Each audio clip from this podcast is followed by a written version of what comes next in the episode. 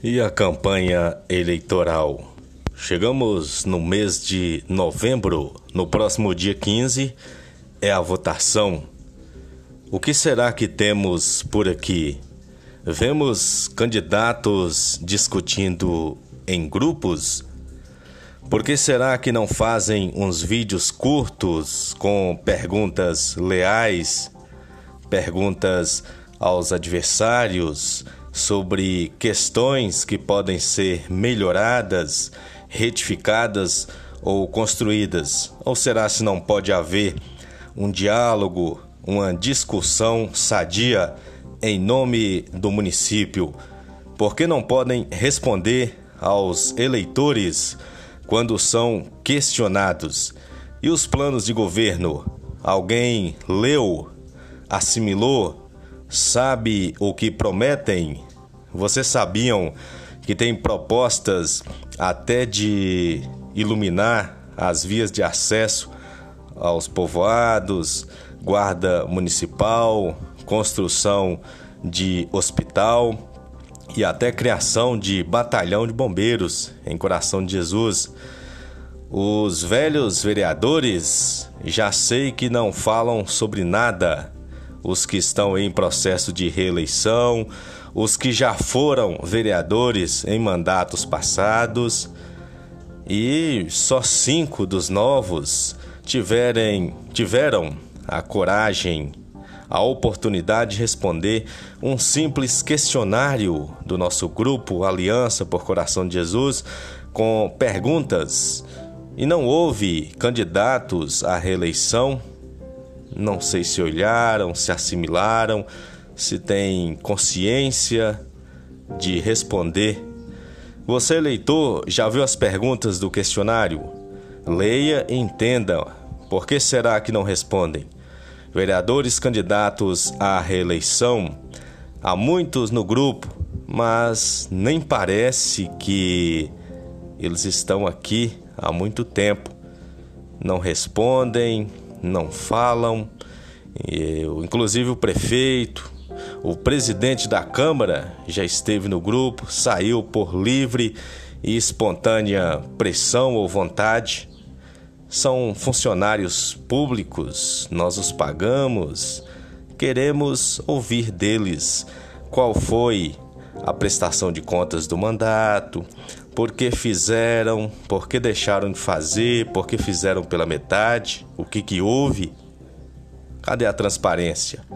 Hoje eles não postam mais santinhos, essa cultura de encher os grupos com essas imagens, com essas falácias, mas cadê o plano de governo? Cadê a prestação de contas do mandato ou as propostas para o próximo mandato, já que esse termina em 31 de dezembro?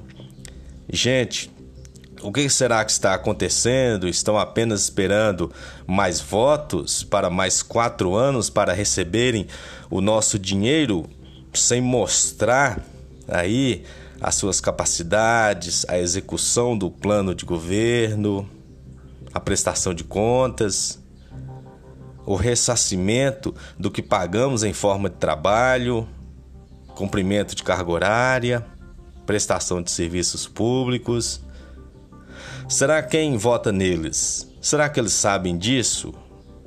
Ou moram em outro mundo, outra galáxia?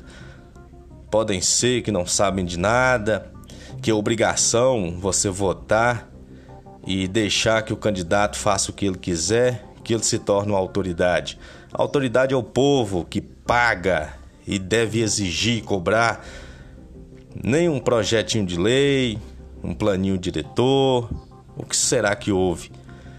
Esperamos que o povo, desta vez, lembre disso quando for votar. Falta de postura dos candidatos, falta de diálogo, falta de prestação de contas, falta de respostas ao eleitor, falta de trabalho em quatro longos anos, 48 meses e 52 salários. Não apresentar os projetos de lei que disseram que haviam feito. Receber o salário sem fazer muita coisa de relevância para a cidade, o ressarcimento, os quatro anos. quando você estiver lá na urna, só você e a urna, no momento de digitar o número e confirmar, nós temos duas eleições: uma eleição para o prefeito e uma eleição para a Câmara. Elegeremos um prefeito e um vice e elegeremos 11 vereadores. Não esqueçam desses candidatos que não falam, ouvem, mas não falam, pois eles vivem enfiados nos nossos bolsos. Toda vez que a gente faz um pagamento, recebe um pagamento, são os nossos impostos. E eles não vão sair. Eles estão na nossa consciência. Esse candidato que some e só aparece para pedir o seu voto e não oferece trabalho, suor, sangue, prestação de serviços. O voto é seu, mas o prejuízo é de todos. Pesquise o seu candidato, currículo, biografia, prestação de serviços ao município, caráter, o grupo político, ao qual ele está imbuído.